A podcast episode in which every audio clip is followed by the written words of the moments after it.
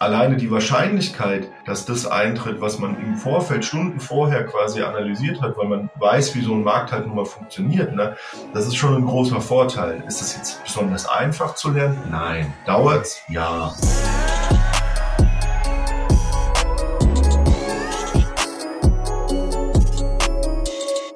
Hallo und herzlich willkommen zurück zum Volume Trader Secrets Podcast. Heute am Start hier der liebe Peter. Hallo Peter. Hi. Und der liebe Hardy. Hi Hardy. Moin Leute. Und der liebe Daniel Reck. Hi Daniel. Einen wunderschönen guten Tag, Freunde. Ja, wem es aufgefallen ist, ähm, da haben wir jetzt einfach nur Daniel durch Ines äh, getauscht sozusagen. Peter und Hardy waren das letzte Mal auch schon mit dabei, aber das passt heute ganz gut, weil heute wären wir sehr fachlich und das aus einem guten Grund, weil auch wir haben ja letztes Mal schon gesagt, wir gehen immer oft auf die Fragen ein, die uns äh, so gestellt werden und äh, was halt irgendwie in der Luft schwebt. Und eine Frage, die kommt auch immer wieder häufig zustande. Und zwar, was eigentlich Volumen mit dem ganzen Thema Trading zu tun hat. Ne? Also ich kann mal aus meiner Sicht sprechen, als ich da, ich glaube, zum, boah, ich weiß gar nicht, wann das war, vor drei, dreieinhalb Jahren das erste Mal davon gehört habe, habe ich mir auch gedacht, okay, aber also man kannte schon Trading irgendwie vom Hören, aber ähm, Volumentrading, was, was hat es jetzt genau damit auf sich? Und äh, wir wollen heute mal beleuchten, ähm, was das Volumentrading für Vorteile hat. Ähm, was es genau bedeutet und ähm, ja, was, was, äh, warum wir quasi eigentlich im Prinzip äh, damit arbeiten und ähm, was das Ganze, was das Ganze damit auf sich hat. Ja, ich denke, das äh, fasst es ganz gut zusammen. Habt ihr Lust? Auf jeden Fall. Definitiv. Ja, wir haben uns ja voraus schon ein bisschen, bisschen besprochen. Äh, Daniel hat schon die Marschrichtung vorgegeben, sehr, sehr gut. Und äh, da habe ich ja auch schon gemerkt, dass ihr auf jeden Fall da definitiv einiges zu sagen habt. Wir wollen es natürlich ähm, nicht allzu trocken gestalten, aber ich glaube, das ist bei uns überhaupt nicht das Problem, sondern ihr kriegt das äh, definitiv auch sehr, sehr cool und, und ähm, anschaulich rübergebracht. Ähm, ich nehme da ja auch immer sehr, sehr viel mit und wenn wenn ich da was mitnehme, dann äh, sicherlich ganz, ganz viele andere da draußen auch, die das hier hören oder sehen. Genau, deswegen würde ich auch direkt, äh, Daniel, dir das Wort mal übergeben. Ähm, du kannst ja mal reinstarten, was genau ja, der Unterschied quasi ist, beziehungsweise was das Volumentrading eigentlich ausmacht. Ja, wenn wir jetzt mal ein bisschen zurückrudern zum äh, zum Chart, zur technischen Analyse. Wenn wir auf die, auf die Candles gehen, da haben wir ja gewisse Chartformationen. Ne? Die manchen, manche werden es kennen, Schulterkopf, Schulterformation, Double Top, Double Bottom und so Keilformationen, wo der Markt dann eventuell in eine Richtung ausbricht. Und das hat mich aber wirklich nie gecatcht, weil ich gesagt habe, okay, was, was sollen denn irgendwelche Kerzenformationen so eine Aussagekraft haben, dass ich weiß, was der Markt sehr wahrscheinlich machen wird mit einer hohen Wahrscheinlichkeit. Und äh, da kommt halt das Volumen ins Spiel und auch natürlich Markus äh, mit Volume Trader, dass man wirklich jede einzelne Kerze in unterschiedlichen Timeframes, sprich sei es die 1 Minuten Timeframe, 5, 15 Stunden, 4 Stunden Tag, egal was, jede einzelne Candle, die eigentlich unsichtbar ist, können wir sichtbar machen und sehen, wo, wie viele gehandelte Kontrakte pro Preisbereich, also wie die, die, das Volumen ist ja die, die gehandelten Kontrakte aus Käufern und Verkäufern. Und diese können wir sichtbar machen auf den unterschiedlichen Timeframes in den Candles und dann natürlich wissen wir, wo sich Marktteilnehmer positioniert haben, sprich, wo war ein erhöhtes Handelsinteresse der Marktteilnehmer, welche Richtung wurde in den nächsten 15, 20 oder Stunde eingeschlagen und dann haben wir schon mal grob eine Richtung vorgegeben, denn wir wissen, Unterhalb haben sich sehr wahrscheinlich Käufer positioniert, denn der Markt hat sich nachhaltig darüber bewegt, um dann halt uns weitere Longs zu suchen und keine Shorts. Und wir wissen auch, wenn der Markt genau zu diesem Preisbereich zurückkommt, dass sehr wahrscheinlich dieser Preisbereich von den Käufern aggressiv verteidigt wird, um den Markt aufzuhalten und wieder in Richtung Long zu treiben. Und das ist halt ein entscheidender Vorteil wirklich von dem Volumentrading, dass wir die einzelnen Kerzen sichtbar machen können. Wir können die Transaktionen nachvollziehen und können, sage ich mal, eine Kerze, die, ich sag mal, 10 Zentimeter lang ist, ich sage es jetzt einfach mal nur so, und im unteren Bereich der Kerze, ich sag mal, im, im ersten Viertel der Kerze ist das Hauptvolumen entstanden, können wir uns das einzeichnen und wissen ganz genau, dass der Markt da reagieren würde, wird. Und wenn du halt diese ganze Kerze jetzt normal siehst als ganzen Körper und kannst, weißt nicht genau, wo das erhöhte Volumen war, kannst du ja gar nicht wissen, wo eine nachhaltige Reaktion stattfindet. Und das ist ein entscheidender, einer von vielen entscheidenden Vorteilen vom Volumentrading. Ganz runtergebrochen quasi, wenn ich das jetzt mal so, also habe ich mir schon das ein oder andere Mal gedacht, aber äh, vielleicht nochmal als Bestätigung. Sprich, wir haben diese eine, ich glaube, das kennt eigentlich jeder, oder? Dieses Kerzen-Setup, äh, das hat schon mal irgendwie, also Kerzen, diese Chart, ne, ähm, wo diese Kerzen zu sehen sind. Ich glaube, das hat jeder schon mal irgendwie in irgendeinem Bild oder in irgendeiner Grafik oder sonst irgendwas gesehen, äh, unabhängig davon, ob man sich jetzt mit Trading auskennt oder nicht.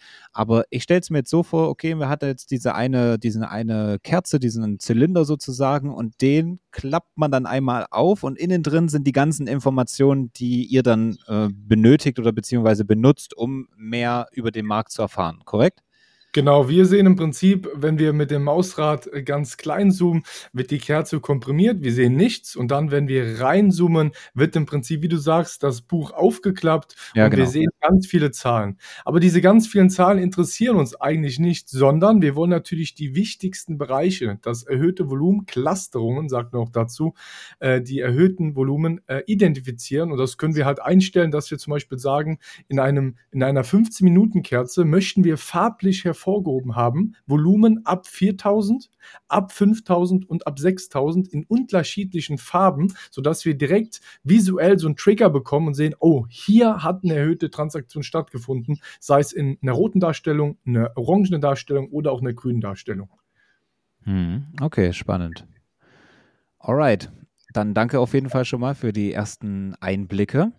Gerne. Ähm, wie wie sieht es bei euch beiden aus? Was ähm, habt ihr zu dem Thema zu ergänzen? Beziehungsweise, ähm, wir hatten ja vorher schon ein, zwei äh, Gliederungspunkte sozusagen. Macht mal weiter. Ja, also der Daniel hat das ja schon mal äh, am Anfang jetzt gut erklärt mit, mit der Kerze. Ja, also dieses klassische, ich habe halt diese ganz normale Candlestick, da habe ich ja nur zwei Informationen. Ich habe zu einer bestimmten Zeit einen bestimmten Preis. Das sind die beiden Informationen. Das wird dann grafisch dargestellt in einer Candle, die meinetwegen eine Minute läuft und dann entsprechend Open, High, Open, Close, High and Low dargestellt wird. Und jetzt noch mal ein bisschen differenzierter zum Orderflow.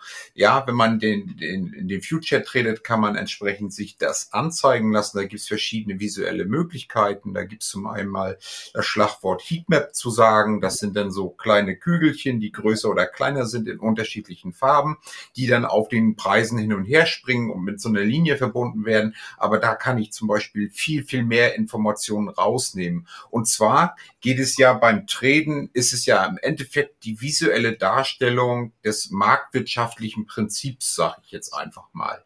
Was bedeutet das? Ich habe viele Käufer und wenig Angebot. Ja, das ist das Grundprinzip der Marktwirtschaft. Dann steigt der Preis, weil ich will ja, viele Leute wollen was kaufen und wenig Angebot ist vorhanden, dann steigt der Preis. Und das kann ich zum Beispiel in dieser Heatmap sichtbar machen oder ein anderes Schlagwort ist der Footprint. Da sehe ich das dann in der Kerze Eingezeichnet rechts werden die aktiven Käufe und links die aktiven Verkäufe, äh, Verkäufe dargestellt. Und wenn man das interpretieren kann im Zusammenhang mit dem Angebot, in dem Moment äh, also die äh, Verkäufe überhalb des Preises oder äh, die Käufe unterhalb des Preises, die als Angebot auch sichtbar sind, ja, dass man dann die Liquidität, sagt man auch dazu, entsprechend sehen kann. Und daraus kann ich dann dieses marktwirtschaftliche Prinzip im Endeffekt ableiten. Das heißt, okay, da unten ist jetzt im tieferen Bereich ein Angebot und der Preis sinkt dann entsprechend, weil dort ein Angebot ist und günstige Preise zur Verfügung stehen. Und das kann man dann schön, ja, interpretieren, üben, und wenn man das äh, gut drauf hat, kann man entsprechend die Preisentwicklung, niemand kann in die Zukunft gucken, Vorsicht, ne? also das meine ich damit nicht, aber die tendenzielle Wahrscheinlichkeit, wo der Preis hingeht, kann ich daraus extrapolieren, sage ich jetzt einfach mal. Ne? Wenn das äh, entsprechend zum Beispiel dann absorbiert wurde, der günstige Preis im passiven Bereich, also tiefere, günstigere Preise. So, und entsteht dann weiterhin Verkaufsdruck oder ist nach der Aufnahme dieses, dieses Angebotes der Markt gesättigt und der äh, Preis steigt wieder und so weiter und so fort. Und das sagt man umgangssprachlich auch Orderflow zu. Und wie gesagt, da gibt es unterschiedlichste äh, Herangehensweisen, das zu analysieren und unsere äh, hauseigene Software kann das auch. Und entsprechend kann ich das über die Heatmap oder eben auch über den Footprint machen. Es geht aber auch, äh, so wie Daniel schon gesagt hatte, dass ich mir das Volumen anschaue und dann entsprechend nur grafisch dazu das Delta. Das Delta ist einfach nur die Differenz zwischen Käufer und Verkäufer. Und äh, ja, und dann entsprechend das Abgleiche mit dem passiven Angebot, ob sich das entsprechend in den Weg stellt oder ich ent entsprechend das Angebot verringert wird und somit höhere oder tiefere Preise leichter erreicht werden können. Ja, das ist es jetzt einmal so grob erklärt. Das ist natürlich ohne Chart im Hintergrund schwierig zu verstehen, aber das ist wirklich ein Vorteil, die man sich nicht entgehen lassen sollte, meiner Meinung nach, weil es die Entscheidungsfindung sehr viel sicherer macht beim Traden. Das finde ich auch da sehr, sehr hat, wichtig. Da hat, Hardy, da hat Hardy voll und ganz recht. Und ich würde mhm. mal auch behaupten, Hardy ist so der Spezialist äh, der Expertise auf dem Thema Footprint.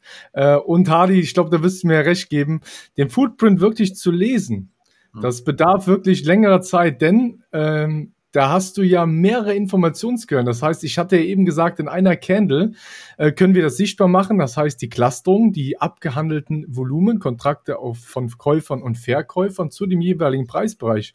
Im Footprint sieht es aber so aus, ja, dass wir Käufer, Verkäufer, also aktive Käufer, Verkäufer, passive, das Volumen und Delta. Das heißt, wir haben vier Informationsquellen in einer Kerze.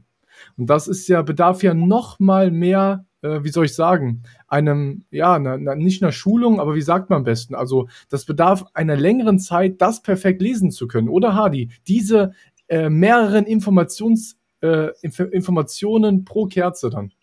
Hm. Ja, das ist im Endeffekt, wenn ich die Metapher mit dem Autofahren lernen mal wieder gerne nehme, im Endeffekt genauso. Am Anfang musst du dich aufs Auto konzentrieren, wie ist der Schaltknüppel, wie muss ich die Kupplung drücken und so weiter. Und du bist da sehr bewusst bei und interpretierst stark und bist da sehr, sehr fixiert, diese Zahlen erstmal einordnen zu können. So, und ich, wenn du jetzt mehr Erfahrung hast und du dann auf die Heatmap guckst, alles klar, er absorbiert da und so weiter, die Farbänderung ändert sich da und dann kommen diese Informationen automatisch automatisch in, den, in den Kopf und du hast nachher, wenn du Erfahrung hast, einfach die Intuition, alles klar, das ist eine Absorption, okay, die schwächt sich ab, äh, gegen Impulse, ich kann jetzt long gehen. So, das kommt dann automatisch. Wie beim Autofahren auch, wo du nachher einfach schaltest, ohne zu denken, kannst nebenbei äh, erzählen und so weiter.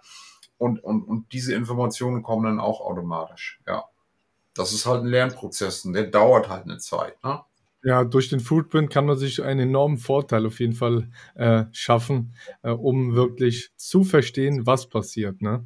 Denn da kannst du halt nämlich, ich hatte gesagt ja eben, die Kerze ist äh, die, das Volumen, Summe aus Käufern, Verkäufern und wie der Hardy sagte, im Footprint ist es nochmal so, dass wir das spalten können, ne? Käufer und Verkäufer. Das heißt, wir haben noch mehr Informationen. Das heißt, wir können das Buch, was ich aufgeschlagen habe in der Kerze, um das Volumen zu sehen, schlägt Hardy noch mal mehr auf, um noch tiefer reinzuschauen. Das heißt, das kann uns noch mal einen äh, entscheidenden Vorteil an den Märkten geben.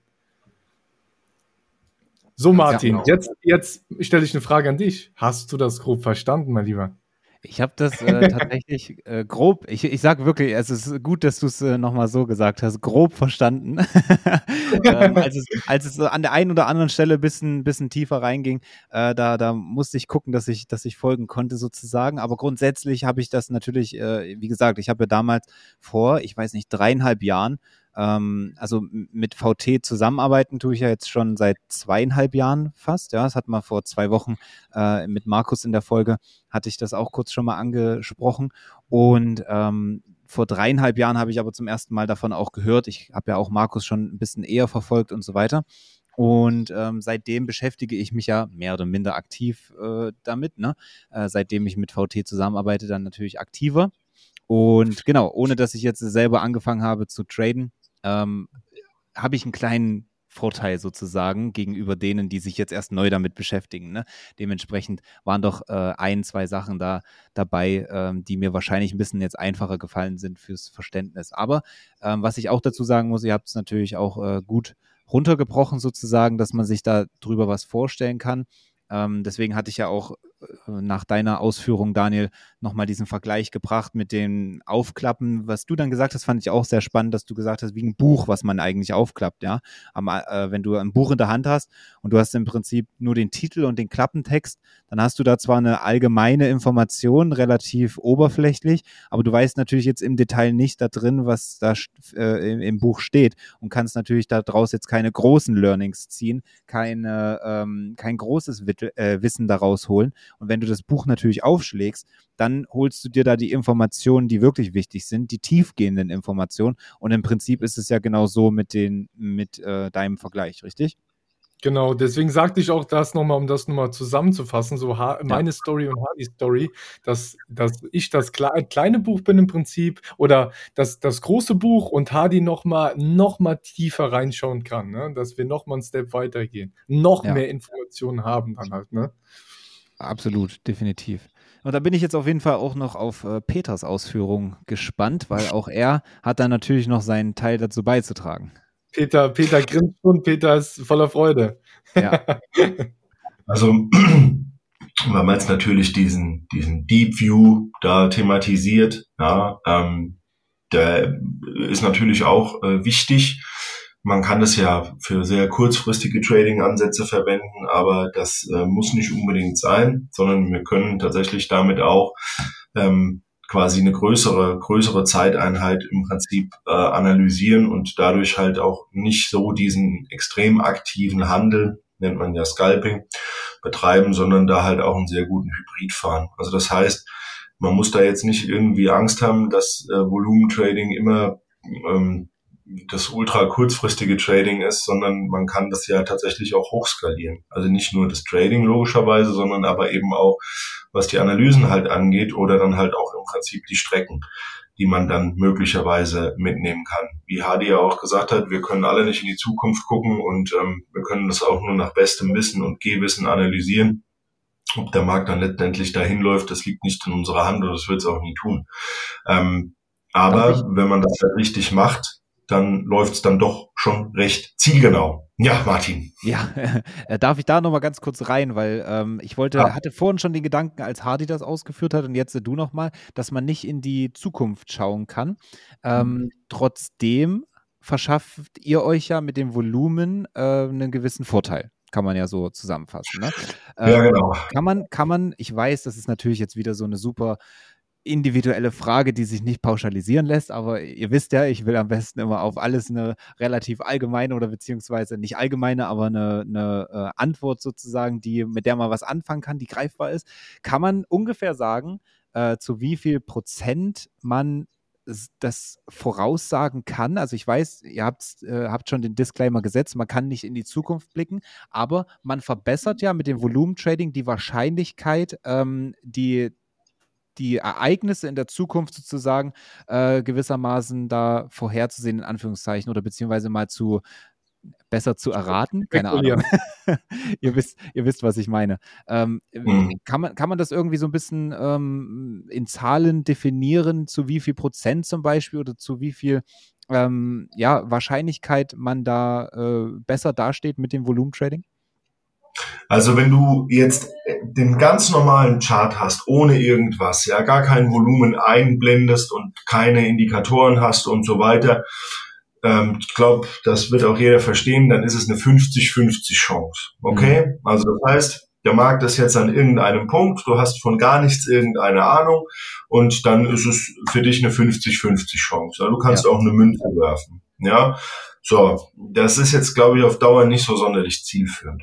Also, das Wichtige ist ja bei der ganzen Geschichte erstmal ein etwas größeres Bild so zusammenzustauchen und erstmal zu schauen, okay, von wo kommt der Markt, ähm, wie hat er sich da verhalten, hat er sich über längere Zeit dort aufgehalten. Da muss man immer sich Folgendes überlegen. Wir haben äh, zwei Möglichkeiten, wie Volumen in den Markt kommt. Einmal durch sehr große Einzelpositionen, die in den Markt gesetzt werden, aber dann auch ausgeführt werden müssen, oder durch Zeit. Also das heißt, wenn ein Markt längere Zeit in einer kleinen Handelsspanne verharrt, dann nennt man das Range und die generiert dann automatisch über Zeit ein gewisses Volumen. So, und dann sucht sich der Markt, wenn höhere Preise akzeptiert sind, verlässt er diese Range und bildet dann im besten Fall eine neue, kleinere Range, die dann genauso viel Volumen hat und dann geht's wie eine Treppe nach oben. So, das ist der Idealfall.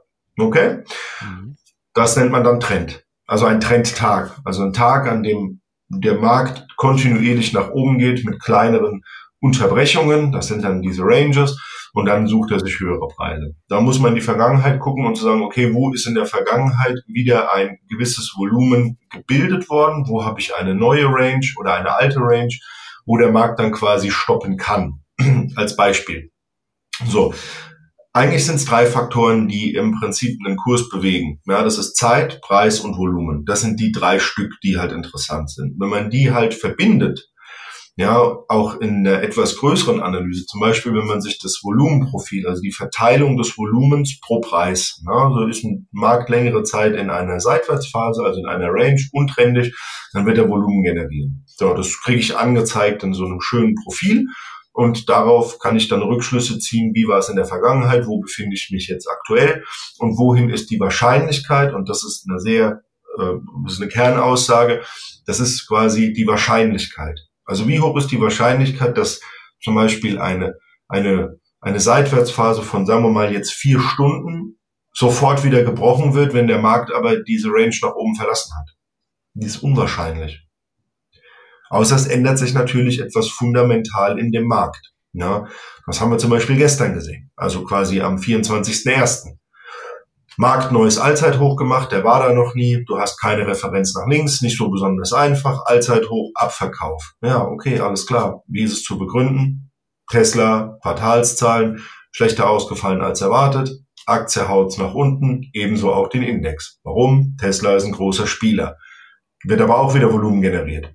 Einen Preis kannst du manipulieren, das ist nicht das Problem. Das kriegt man in, in äh, illiquiden Future-Märkten wie Bauholz oder sowas, da kriegt man das hin oder Milchklasse 3, das ist nicht so sonderlich schwer. Ja.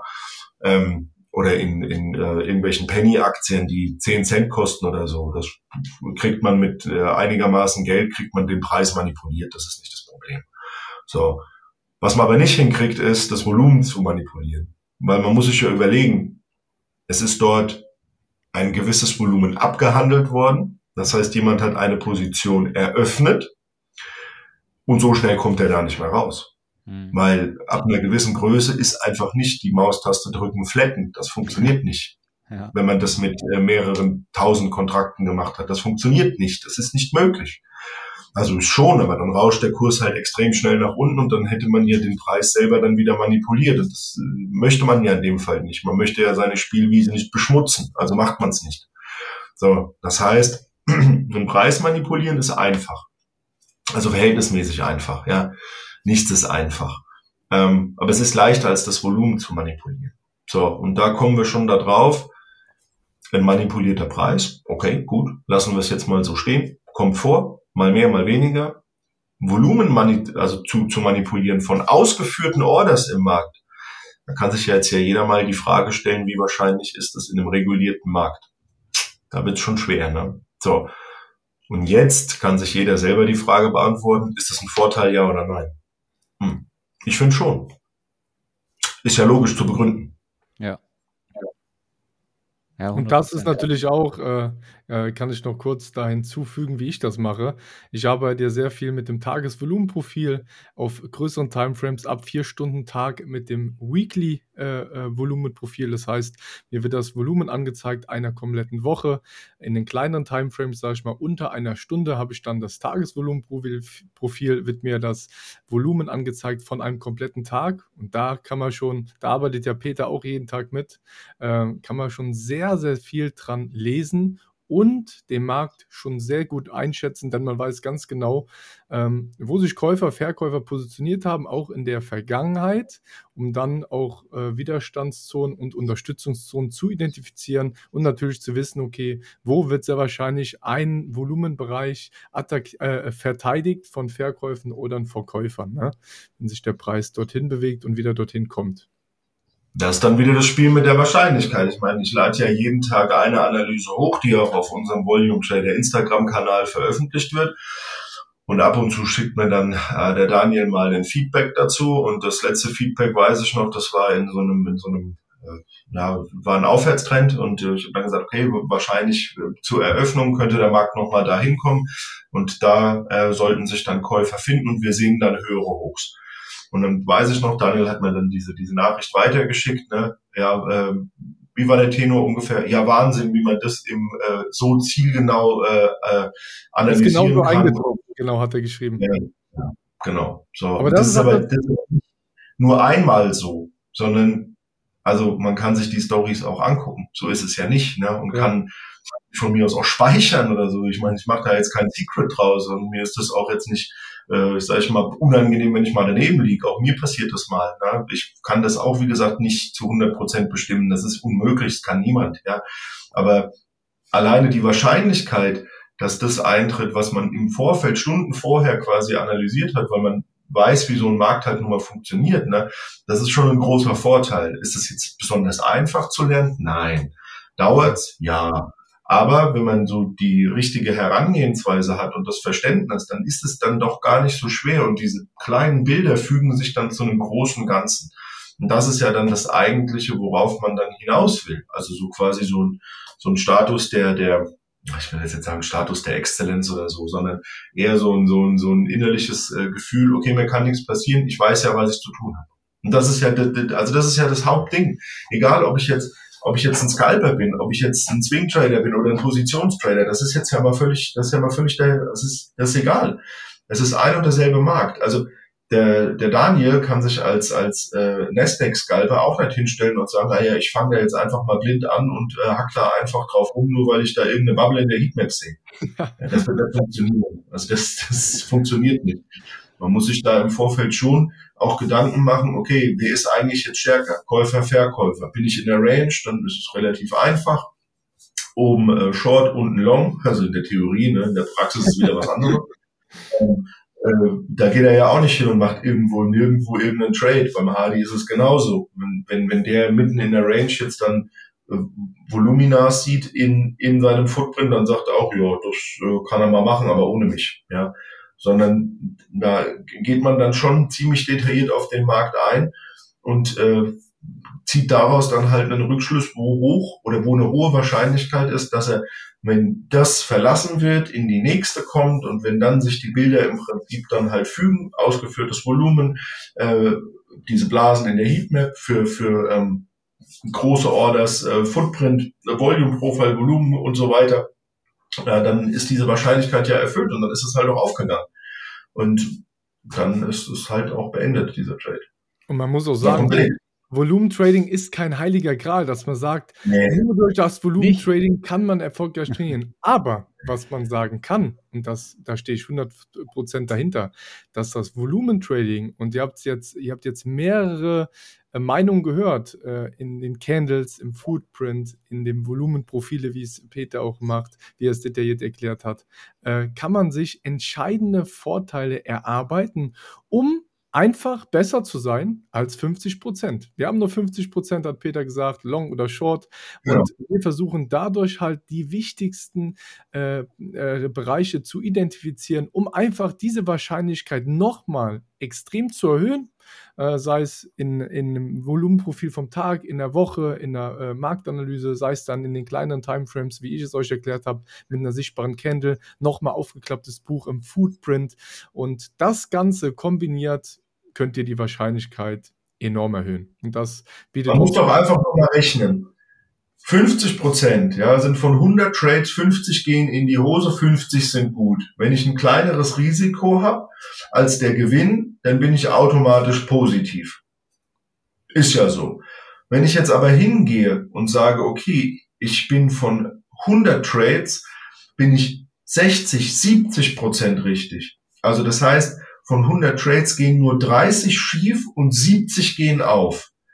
Wenn das Risiko aber kleiner ist als der Gewinn, der realisiert worden ist, dann bin ich doch mit diesen 20 Prozent, die ich über die 50 Prozent bin, doch schon deutlich besser beraten monetär. Das heißt, ich komme doch weiter voran. Das Konto wird doch größer. Ich kann eine gegebenenfalls größere Position fahren und so weiter und so weiter. Also das heißt, diese 20 Prozent spiegeln sich doch bei 20 Trades dann extrem aber halt auch wieder. Das muss man sich doch mal jetzt einfach vor Augen führen. Ich habe da mal was in einem anderen Podcast gesagt. Es gibt, also es gab einen Hedgefondsmanager, es war ein kleinerer Fonds, der war nicht besonders groß, 700 Millionen oder so. Ähm, Geht ja. Der hatte eine Trefferwahrscheinlichkeit von 10 Prozent. Also das heißt, 90 Prozent waren Verlierer. Trotzdem hat er es aber geschafft, ich glaube, knapp 300 Millionen zu verdienen. Ja, weil die 10 Prozent, die er halt quasi eingekauft hat, halt so skyrocket waren, dass es die Verlierer halt einfach überkompensiert hat. Das wird jetzt im Kurzfristhandel ein bisschen schwierig werden. Ja? Also ich will nicht sagen unmöglich, aber die Wahrscheinlichkeit ist wirklich echt sehr, sehr, sehr, sehr gering. Also das heißt, 50 Prozent, okay, nice, ja, Hälfte, Hälfte, Verlierer kleiner als Gewinner, passt. Aber je höher du es steigern kannst, von der prozentualen, also von den prozentualen Gewinntrades, desto extremer spiegelt sich es doch dann wieder in dem Konto und halt auch bei dir selbst. Also wenn du weißt, von 100 Trades gehen 30 schief mit einem kleinen Verlust, kannst du doch deutlich besser agieren, wenn du weißt, okay, 70 um die 70 gehen auf. Je höher du das nach oben bringst, desto besser ist es doch. Doof gesagt, umso mehr kann man sich auch erlauben, ne? Ja, da, da kommen wir dann wieder zu was anderem. Also das sollte man jetzt nicht machen, ja. Also, sondern man hat doch dann etwas, was für einen selber funktioniert. Da lässt man sich dann aber nicht schon wieder auf irgendwelche Spielereien ein. Nee, das meine ich auch gar nicht. Also, dass man, also ich finde schon, dass man natürlich dann dementsprechend weiterhin smart agieren sollte. Aber ich meine, ja. ich meine nur, dass das dann eine andere Ausgangslage ist, als wie du jetzt gerade beschrieben hast. Ne? Ja, das ist eine ähm, ganz andere. Das, deswegen, das ist eine ganz andere. Dass, dass man dann natürlich nicht, nicht ähm, keine Ahnung, risikobereiter agieren sollte oder irgendwelche Spielchen treiben sollte, wo man sagt, oh, jetzt probiere ich mal das aus und das aus. Das meine ich natürlich nicht. Ne? Das dann, das okay, habe ich falsch verstanden. Nee, alles gut, ja. Äh, aber das wäre ja dann, ähm, selbst ich als Laie würde jetzt sagen, okay, das wäre ja ein super dämliches Verhalten dann, weil nur weil jetzt was ein bisschen besser, also um ein paar Prozente besser funktioniert, schmeiße ich ja nicht irgendwelche anderen Sachen über den Haufen, die funktioniert haben, um irgendwas zu probieren, weil ich jetzt denke, oh, jetzt habe ich ja, jetzt habe ich ja eine bessere Ausgangslage. Ne? So meinte ich es ja. nicht. Okay. Aber es ist doch so. Schau ja, mal, du hast mehrere Trades im Prinzip gemacht. Du hast dir schon ein Kapital aufgebaut. Also wenn du jetzt im Eigenkapital tätig bist und das, die Szene habe ich schon mehrfach gesehen, analysiert und gehandelt. Die Wahrscheinlichkeit ist, dass er jetzt nochmal nach unten kommt beispielsweise, dann kaufe ich mich günstig ein und dann äh, geht er quasi in die Richtung, die ich analysiert habe. Wenn du das schon ein paar Mal gesehen hast, dann sagst du, okay, heute riskiere ich im Prinzip äh, anstatt von mir aus ein Kontrakt, riskiere ich zwei. Hm. So, dann ist doch aber dieser Effekt, dieser Zinseszinseffekt oder dieser Skalierungseffekt auf dem Konto doch deutlich größer. Du, es, es geht doch nur darum, in dieser Regellosigkeit, was die Börse dann halt nur mal irgendwie ist, versuchen sich zurechtzufinden anhand von objektiven Fakten. Ja. Und das, was man schon mehrfach gemacht hat, immer wieder zu duplizieren. Ein Markt ändert sich, ändert sich vom Punktestand, mal höher, mal tiefer, mal ist er schnell, mal ist er langsam. Das können wir nicht beeinflussen. Aber wir müssen uns darauf einstellen. Wir müssen uns halt reflexiv darauf einstellen. Und da ist es egal, ob ich jetzt ein Scalper bin, ein Swing Trader oder ein Positionstrader. Man muss sich darauf einstellen. Und wenn ich doch weiß, okay, alles klar, auf das folgt dann wahrscheinlich das, dann entwickelt sich ein Trendtag, der kann so und so weit laufen, dann kann ich doch aber auch mal eine etwas größere Size fahren, weil ich weiß, jetzt lässt sich etwas verdienen. Also mehr als gewöhnlich. Und darum geht's doch. Ja, 100 Prozent. Alright, dann ähm, Hardy hat jetzt lange nichts mehr gesagt. Er hat sich ein bisschen zurückgehalten hier. Ähm, Hardy, möchtest du noch abschließend äh, ein paar, ein paar äh, Sätze oder beziehungsweise noch ein bisschen Input äh, reingeben? Irgendwas, was du noch ergänzen möchtest? Aber ich will nicht sagen, dass du äh, dementsprechend heute nicht viel gesagt hast, sondern du hast eigentlich, glaube ich, sehr punktuell heute deinen Mehrwert geliefert und dich sonst rausgenommen. Nein, alles gut. Also da gibt's jetzt eigentlich gar nicht mehr so viel hinzuzufügen. Hier sind jetzt sehr, sehr viele Informationen gekommen äh, bezüglich Volumentraining und diese Vorteile. Und ich will nur abschließend dazu sagen, ich halte es für eine gute Idee, Informationen, die man bekommen kann, die sich direkt auf den Markt beziehen, also Käufer, Verkäufer, dass sich dieses marktwirtschaftliche Prinzip, das ist es doch im Endeffekt, was Preise erzeugt viele Käufer, wenig Angebot, es steigt und sinngemäß umgekehrt. Und das kann ich äh, mit den Daten, Level 2 Daten einfach sichtbar machen, mit Volumen und dem, was wir alles gesagt haben, Orderflow etc. pp.